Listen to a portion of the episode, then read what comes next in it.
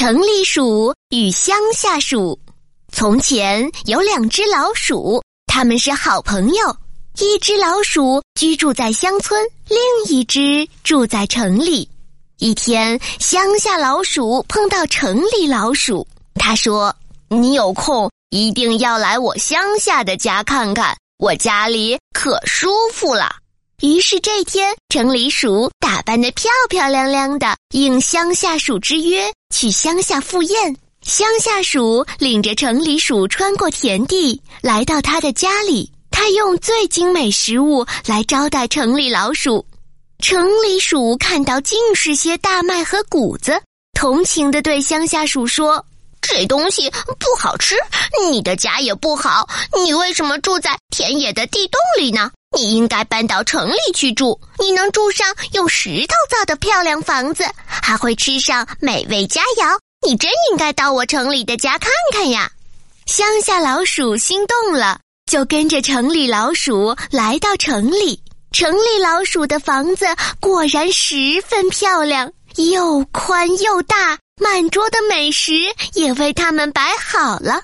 城里鼠给乡下鼠看豆子和谷子，还有面包、奶酪、蜂蜜、果子。哇，城里鼠家里的食物可真丰富啊！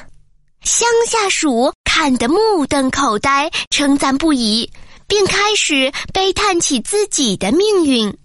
可是，正当他们要开始大吃一顿的时候，突然传来很大的一阵开门声。胆小的城里鼠连忙叫喊起来：“快快跑，快跑！有人来了！”他们飞快地跑开，钻到洞里面。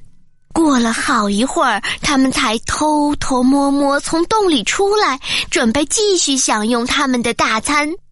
可是，当城里鼠想去拿奶酪时，又有人进来了。城里鼠只好拉着乡下鼠又缩回去洞里。这时，乡下鼠也顾不上饥饿，战战兢兢地对家属说。朋友，再见了！你自己尽情的去吃吧，担惊受怕的享受这些美食吧。可怜的我，还是回去啃那些大麦和谷子，平平安安的去过那你看不起的普通生活好了。小朋友，读完这个故事，你有什么感受呢？